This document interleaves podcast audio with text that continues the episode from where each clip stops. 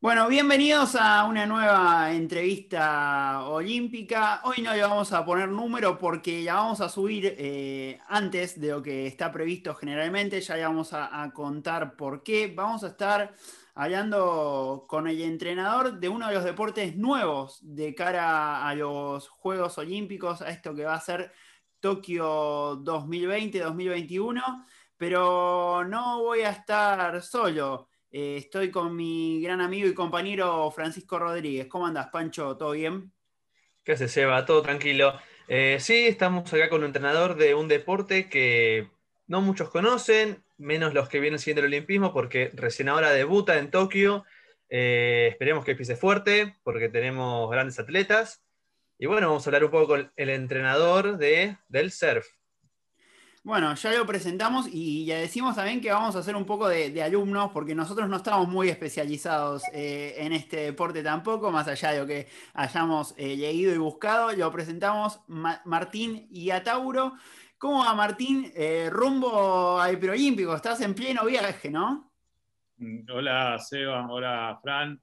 la verdad que gracias por el espacio. para nosotros es importante siempre hablar de nuestro deporte. Y sí, estamos en camino a ese preolímpico que se hizo un poco, poco esperado eh, por la pandemia que nos toca atravesar, pero bueno, preparados y ya acá en Buenos Aires, preparándonos porque hoy a la noche ya salimos para El Salvador y ya mañana al mediodía estaremos llegando y bueno, alistando a nuestros atletas que nos están esperando allá. Hoy llegaron los últimos chicos de Brasil ahí, así que los últimos en llegar somos esta parte del cuerpo técnico, Juan Baldino, que es mi PF, y, bueno, y ahí nos acoplamos todo y a, alinear las lanzas y nuestras tablas para el campeonato que se viene. Y saludamos también a, Juan, eh, te mandamos un, saludo. Eh, bueno, nada, lo que quieras decir también vos. Hola muchachos, primero que nada, buenas tardes y como dijo acá Martín, el mono, nosotros los amigos le decimos el mono.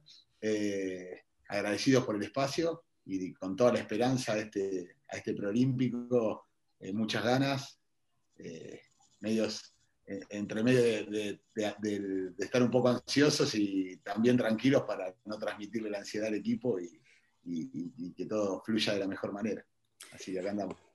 ¿Qué, esperan, Martín, para este preolímpico que se va a hacer en El Salvador? Estuvieron entrenando allá, eh, es un torneo muy complicado, pero bueno, me imagino que con la esperanza intacta. De tener algún representante en, Tokio.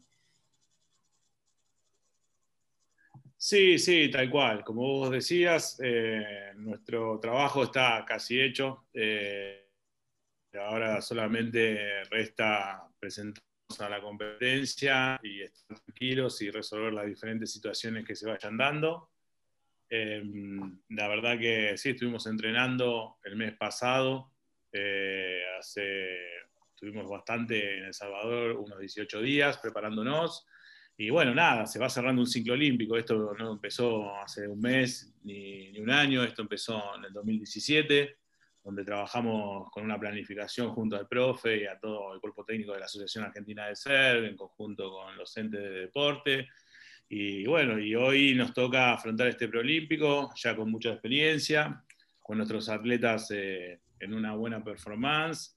Y la verdad que un poco lo que decía Juan, que va a ser nuestra estrategia, es estar tranquilos, ¿sí? transmitir tranquilidad y tratar de, ir llevando este campeonato, que son campeonatos muy largos, que tienen muchos hits, que duran nueve días el campeonato, entonces vamos pasando nosotros eh, por diferentes momentos que tenemos que controlar, sobre todo para que nuestros atletas estén cómodos y resuelvan diferentes situaciones que se van eh, presentando en la competencia.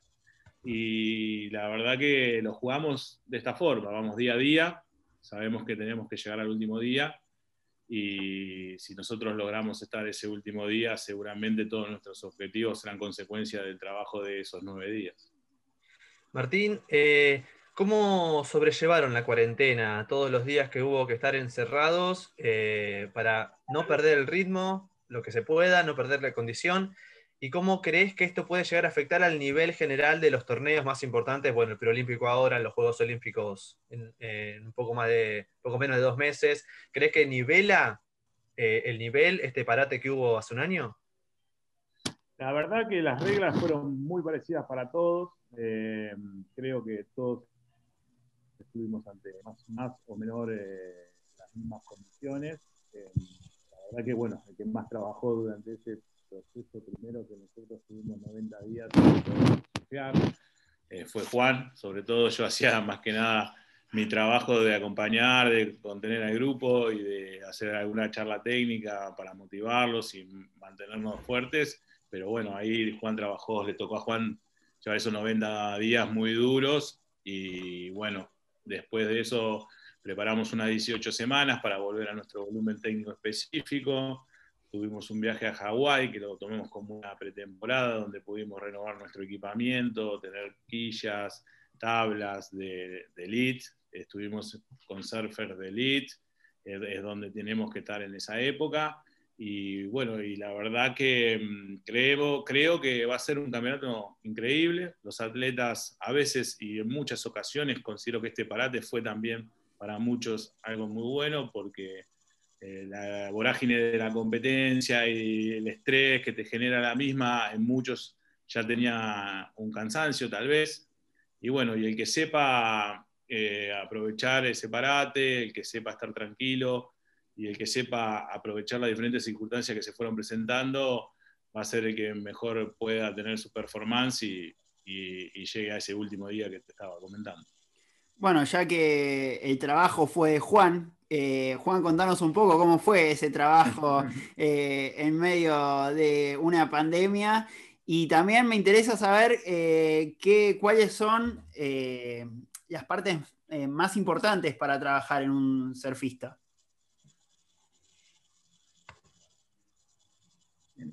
Se cortó, en un surfista de ser. sí, vos pensás que cada hit dura entre 15 y 20, máximo 25 minutos en ese hit la mayoría del tiempo están buscando la ola y arriba de la ola están eh, máximo 7, 8, 10 segundos con una ola larga.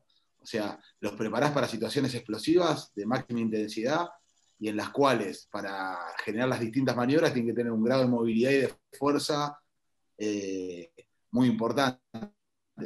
Eh, durante la pandemia lo que hicimos foco, tenemos distintas, o sea, dentro de los deportistas tenemos distintas características deportistas algunos que eh, si no entrenan todos los días y hacen dos horas de algo eh, y lo controlas vos, hacen cualquier cosa, se pueden hacer una clase de zumba o algo, porque necesitan descargar, y otros que les tenés que respetar su tiempo y por ahí eh, necesitaban entrenar en vez de todos los días, tres veces por semana, en, turnos más cortos o cuatro. nos manejamos a través mucho de videollamadas para corregir gestos patrones de movimiento, cosas que hacían. El foco principal lo hicimos en, base a todos los déficits eh, y asimetrías que ellos presentaban. Nosotros eh, eh, paulatinamente vamos haciendo evoluciones y vamos viendo cómo se mueven y a partir de eso, a partir de eso abordamos distintas estrategias para cada, para cada uno de los deportistas. Y en, este, en estos 90 días había deportistas que entrenaban de los 7 días, 6 veces por semana y entrenaban rutinas de una, hora y media, ponerle con entrada en calor casi dos horas, y otros que entrenaban, como te conté recién, entre tres y cuatro veces. Y aparte de los días de entrenamiento, de preparación física específica, tenían una rutina de movilidad y de flexibilidad eh, extra para, realizar.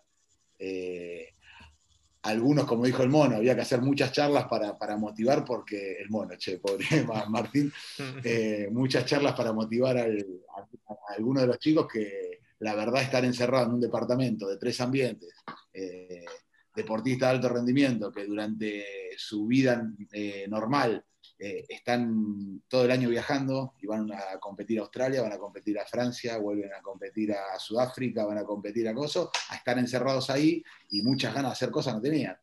Entonces, bueno, poniendo el foco en este preolímpico, en la posibilidad que no es imposible y tenemos deportistas de gran nivel, varios campeones del mundo, subcampeones panamericanos, o sea, hay, hay un nivel importante, la tratamos de llevar de ese lado. También eh, Martín organizó charlas con psicólogos, con eh, deportólogos, eh, se aprovechó el tiempo y creo que dentro de la complejidad de la pandemia fue bastante productivo. Bien, bueno, tenemos ya un primer plano de cómo entrena un surfista. Ahora, yo llega, no sé, el 23 de julio, me preparo para ver los juegos, pongo la competencia. ¿En qué me tengo que fijar? ¿Qué es lo que tengo que ver? Eh, y bueno, cómo se compite justamente. Eh, ¿Pasa todo en, una hora, en dos horas, en un día, en una semana? Sí, el 20, bueno, sobre todo en los juegos, el formato del campeonato va a tener 20 competidores por cada género. Eh, y bueno, sobre todo básicamente como para que tengan una idea de lo que es el criterio de jugamiento, cómo se estructura nuestro deporte, como mencionó Juan, es un hit, una batería, una manga, se le llaman, depende del país. Esa manga tiene 20 minutos, por lo general. Eh, estamos eh, supeditados a la decisión del director de evento que considere en ese momento la circunstancia como está el mar. A veces puede durar 25 o 15. ¿sí? Y en esos 20 minutos tienen que tomar, eh, tienen la cantidad de horas libres, ellos pueden tomar la cantidad de horas que quieran, ¿sí? de olas, pero solamente se le van a computar sus dos mejores puntajes. A partir de ahí se suma una combinación de esos dos mejores puntajes y las mejores dos combinaciones van a avanzar a la segunda ronda, ¿sí? y así hasta llegar a una final. Eh, a su vez también hay otro limitante que es un poco, no tan nuevo, pero fue una innovación en el deporte, que es eh, la prioridad. O sea, la prioridad eh, se llama para que es una alternativa para que cada surfista vaya teniendo la prioridad sobre la ola. Entonces va teniendo prioridad uno y entonces el que tiene uno puede elegir la mejor ola, o sea, elige una vez que tomó esa ola, pasa a prioridad 4, el de 2 pasa a 1, el de 3 pasa a 2, y el de 4 va a pasar 3 y así va rotando y todos tienen la posibilidad de seleccionar la ola que ellos consideren eh, eh, importante para hacer sus notas. Eh, eso fue un cambio importante para nuestro deporte. Imagínense que antes, sin esas prioridades, era, la estrategia era mucho más planteada y hoy valorizó mucho más directamente el desarrollo técnico del atleta sobre la ola. Y lo que van a ver son maniobras. Tenemos diferentes tipos de maniobras, van a escuchar mucho de la parte radical de la ola, que es en la parte, digamos, crítica donde eh, cae su lip, ¿sí? sobre todo, que es en la parte alta. Van a escuchar hablar de top, que es la parte del lip más avanzada. Eh, y bueno, y de a poco van a escuchar nombres de maniobras eh, como roller, tubo, flotter, layback, eh, house, carving, que son bueno, ejecuciones técnicas que, son maniobras y destrezas que va haciendo el atleta para conseguir ese puntaje del cual hablábamos y le deposite una combinación que le permita avanzar a la próxima ronda. ¿Con qué olla o con qué maniobras te imaginas que son las mínimas necesarias como para hacer un muy buen torneo en, ahora en Salvador para lograr una clasificación? ¿Hay un, digamos, no sé, unas ollas mínimas que crees que hay que lograr, eh, unos movimientos mínimos, o, es muy del momento eso? No, no, no, hay que, hay que ejecutar ciertos momentos, o sea, o sea, ciertas ejecuciones en el momento indicado, ¿sí? Maniobras, vamos a ver todo tipo de maniobras. obviamente el juzgamiento divide a las maniobras en maniobras mayores y maniobras menores, o sea que las maniobras mayores, como yo te mencioné algunas recién, como son el flotter, el tubo, el carving, los aéreos, son mejor recompensadas que las maniobras menores que son de transición, un derrape, un snap, una, virada, un van para, para, adquirir velocidad. Entonces, em, vamos a ver de todo, va a estar el mejor surfing del mundo, vamos a ver todo tipo de maniobras, vamos a ver primeros tiempos, cierre de ola. Eh, la verdad que va a haber un, tenemos especialistas en diferentes maniobras también de cada una, o sea que la verdad que vamos a, ver el mejor surfing del mundo. ¿Y quiénes eh, son, digamos, eh, las potencias a vencer más acá en el preolímpico y ya en los Juegos Olímpicos que están casi todos los clasificados, salvo, bueno, los que salgan de este torneo? Sí, la verdad que las potencias para vencer son las madres de nuestro deporte. Eh, hoy por hoy ya todos los países son muy fuertes. De hecho, nosotros también nos consideramos un país fuerte en el deporte y no somos, digamos, la potencia mundial. Pero bueno, hoy por hoy sí sabemos y respetamos mucho a los países eh, poderosos que tenemos, que como son Brasil, Estados Unidos, Australia, que son eh, pioneros en este deporte, la misma Francia, eh, Sudáfrica, tenés Portugal. la verdad que hoy por hoy esos son como los pioneros y muy fuertes, pero esto se va emparejando, todas las delegaciones son muy fuertes, todos nos vamos perfeccionando y todos podemos tener nuestras oportunidades. Pregunta para los dos. Eh, desde que iniciaron en el surf, más o menos, ¿qué edad tenían? Responde, voy a responder primero yo, cortito, y después lo voy a dejar a Juan, porque es el PF.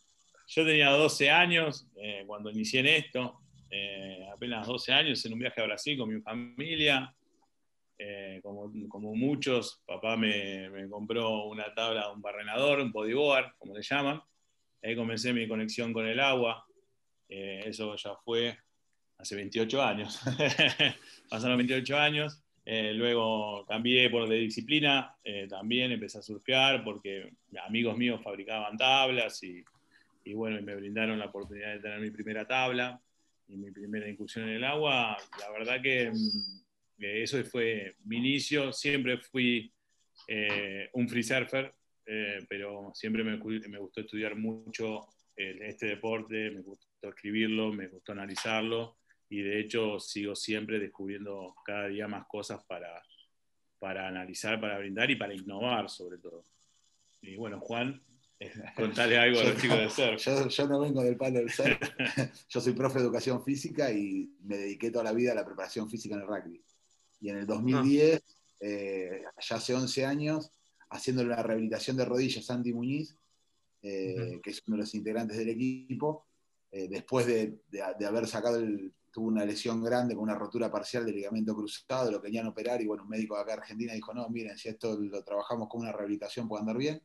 Anduvo bien y después eso me dice, che, no me hace la preparación física antes de irme de viaje. Y bueno, para que tengo que investigar un poquito de ser, porque yo idea no tenía ninguna. ¿La preparación para el 2011? para, en el 2010, antes del 2011, en el 2010. Y él, en base a lo que me contaba él y a lo poco que se podía investigar en ese momento, hicimos una preparación, fue a unos, a unos campeonatos en Francia y le fue muy bien. Y a partir de ahí, en el 2011, cuando viene Argentina a concentrar con el equipo antes de viajar al Mundial, me llama y me dice, Juan, mira, yo voy a estar con el equipo, pero quiero hacer la pretemporada con vos. Me viene un mes antes, quiero entrenar con vos. Le digo, mira, si no hay conflicto de interés con el PF que está, yo no tengo problema.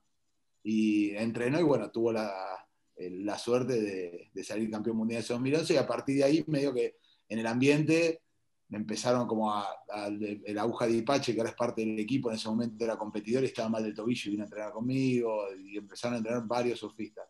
En el 2003 Lelius Una hace lo mismo y bueno, en el 2014 tenemos la suerte, después de un año de entrenar, que Lele sale campeón. Entonces a partir de ahí medio que entrené el equipo argentino y está, estoy dando ah, espero que hayas empezado el año pasado al menos a entrenar a los atletas Sí, sí.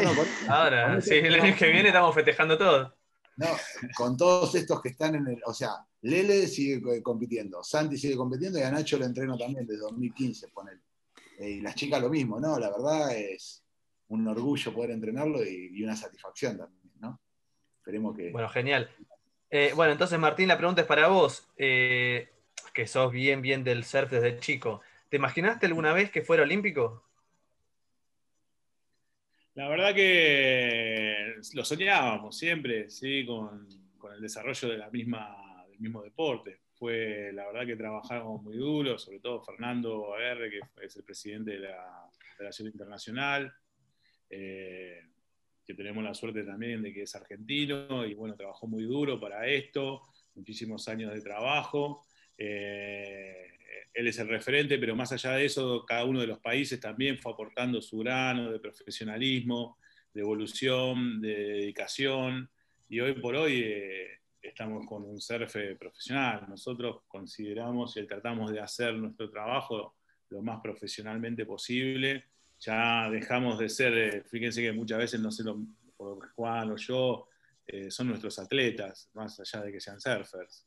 O sea, mm para nosotros son atletas. Entonces ahí ese cambio lo hicimos ya en estos últimos, eh, yo creo que 5, 7, 8 años, 2011 más o menos como Juan, y empezamos a trabajar con una planificación ordenada, con conceptos técnicos claros, y con objetivos a, lograr. Y bueno, y el olimpismo para mí vino consecuencia, consecuente de lo hermoso que es este deporte, de lo maravilloso que es, de lo atrapante que es. Y no sé si alguna vez practicaron, pero les puedo asegurar que cuando lo practiquen eh, se van a aferrar y, y va a ser algo que no van a poder soltar con sencillez. Bueno, Fran, vamos, a, vamos a estar eh, uno de estos días, vamos a visitarlos allá en Mar del Plata y nos van a dar un par de clases. Y vamos a practicar. Claro, bueno, a ver, eh, pasión genera porque hay que levantarse temprano, hay que ir bien con el frío que hace a meterse al agua. Así que. No es para cualquiera. Sí, están invitados cuando quieran a casa. Es más, de, de hecho, pues vienen con nosotros. De hecho, Lele tiene su escuela, los chicos cuentan también con escuelas de ser también para, y herramientas para brindarles.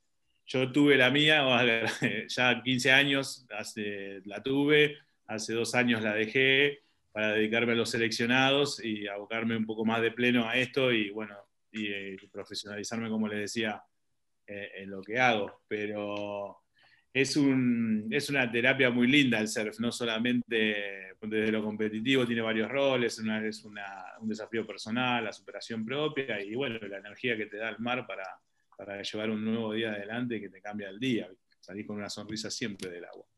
¿Cómo fue o en qué momento te llegó la propuesta, Martín, de ser eh, entrenador de, de, la selección? ¿En qué momento de tu vida? ¿Cómo te lo tomaste? ¿Si lo tuviste que pensar? ¿Si no? La verdad que lo charlo siempre con mi mujer mucho y se dio, se dio solo, se dio consecuente del trabajo. Eh, yo tenía esa escuela de surf durante 15 años, después eh, en el 2011 empecé con los seleccionados de Mar del Plata, de mi ciudad, empecé a ser técnico de los seleccionados juveniles de mi ciudad, empezamos a competir en nacionales, eh, tuve la suerte de ganar cuatro nacionales. eh, consecutivos y en uno quedar segundo. Y bueno, eso me hizo ganar un lugar eh, de respeto. Sobre todo a mí lo que más me importa es el respeto de, de, los, atletas hacia uno y, yo creo que ese día de vuelta ya lo ves todo.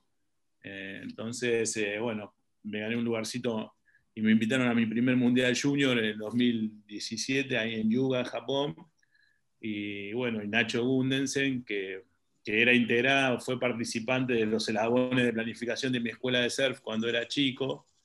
Eh, bueno, fuimos a ese mundial y, ganamos, salimos campeones del mundo juniors en el 2017.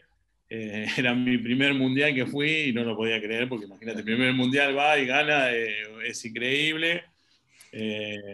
aparte le ganamos en una final increíble a Estados Unidos, Hawái y Australia. Eh, o sea que le ganamos a, las potencias, más allá de todos los que tuvimos que atravesar en ese evento, ¿no? Y, bueno, y eso me abrió la puerta del seleccionado mayor y, fue consecuente. Y al año siguiente fuimos a otro mundial, empezamos ya a trabajar con Juan muchísimo. Fuimos a otro mundial, fuimos solos con Juan, me acuerdo de ese mundial los dos, a Japón. Eh, tenemos anécdotas, en algún momento las contaremos en privado si quieren, aventuras que tuvimos que sobrellevar hasta ahí. Y, bueno, y ahí seguimos trabajando con la misma forma y bueno, Santiago Muniz se consagra por segunda vez campeón en, Japón en el 2018. Y, y, bueno, y nada, y seguimos trabajando, seguimos con nuestro método y bueno, logramos los objetivos panamericanos que teníamos con Lele en el 2019. Y bueno, y eso nos da, le decía, lo charlamos con Juan, mucha tranquilidad en nuestro trabajo, saber que hacemos los planes bien y sobre todo transmitirle a eso que yo te decía, que respecto de los atletas, que van este ida y vuelta de que nosotros trabajamos para todos de la misma forma, no tenemos ningún atleta eh, que sea nuestro, digamos, referente o preferido, o nosotros somos, los tratamos a todos por igual, buscamos nuestras planificaciones a todos por igual, obviamente individualizadas ¿no? y específicas, pero deseamos lo mejor para ellos y, creo que cuando uno da sin esperar, eh, solo vuelven las cosas. Nombrabas a Fernando Aguerre eh, y quiero que me cuentes de la importancia de Fernando para el deporte argentino, eh, para el surf más que nada, ¿no? Sí, sí, la verdad que Fernando para lo que es el deporte argentino y en especial para lo que es el surfing eh, argentino es eh, pionero, la verdad que organizaban sus primeros campeonatos allá por la década del 70, con esa revolución que había con el deporte, en, las primeras competencias, después formó también toda una cultura en torno al surf, eh, siguió peleando por el surf y fue a buscar a, California un lugar y se ganó un lugar en el surfing mundial, que pasó a ser presidente de la International Surfing Association, del cual preside todavía, y a partir de ahí, siendo empresario como era él, y empezando a trabajar a voluntad, con mucha dedicación, empezar con objetivos claros, empezó con los mundiales, y, bueno, y hoy la verdad que es un, un trabajador increíble, sobre todo porque con una voluntad increíble, con el tiempo que le dedica a las cosas, eh, para, simplemente para que el deporte siga, creciendo y entrelazar eh, hermandades ¿sí? unidas por, por, un mismo deporte. ¿Qué le falta? Muchas veces. Dale. No, eh, cortita. Muchas veces hace falta que un deporte de no serlo pase a ser olímpico o que ya siendo olímpico llegue a un podio, un atleta, no sé, se destaque, haga lo impensado y gane una medalla para que ese deporte tome una popularidad, una fuerza importante y bueno, así desarrollarse. ¿Notaste esto en el surf desde que se confirmó que iba a ser deporte olímpico? Sí, sí, sí, totalmente. Eh, lo vengo notando año tras año. Como te contaba, imagínate, estoy vinculado, en principio estuve vinculado a formación hace 15, con 15 años en la escuela de surf y hace poco antes de venirme acá me fui al último campeonato junior que terminó el fin de semana pasado, que fue mm, el que cerraba el circuito, juvenil, y tuvieron, la verdad que increíble la cantidad de, juveniles que se inscriben. Eh, tenemos a Tiago Pacetti también, que viene peleando fuerte, un montón de chicos que hay, Facundo Rullero, los chicos Mata, Coco Sanciarulo, eh, Vicky Muñoz Larreta, Joaquín, entre los nombres son un montón, todos hacen un esfuerzo grande, y hoy va a ser un campeonato junior y, y, bueno, y son campeonatos de larga duración como este que vamos a, jugar, viste, los jueces también y todo el staff son campeonatos muy largos y tienen muchos inscritos y los chicos compiten en una y en otra categoría, se abrió la categoría M10 para una, una, categoría convencional y no competitiva, o sea que ya a partir de los 10 años ya empiezan, estamos, están buscando, estamos todos trabajando también para empezar con M8 y en vez de que el campeonato dure dos días, que dure tres, porque nos dimos cuenta que era tan largo que pobre los jueces también terminaban en un momento bastante extenuado, después de hacer 30, 40 mangas, como les decía. Así que mm, la verdad que es una evolución que ojalá sea continua para bien y que continúe por este camino y que yo creo que por el momento eh, el techo no, no está, sino que se va a ir elevando continuamente.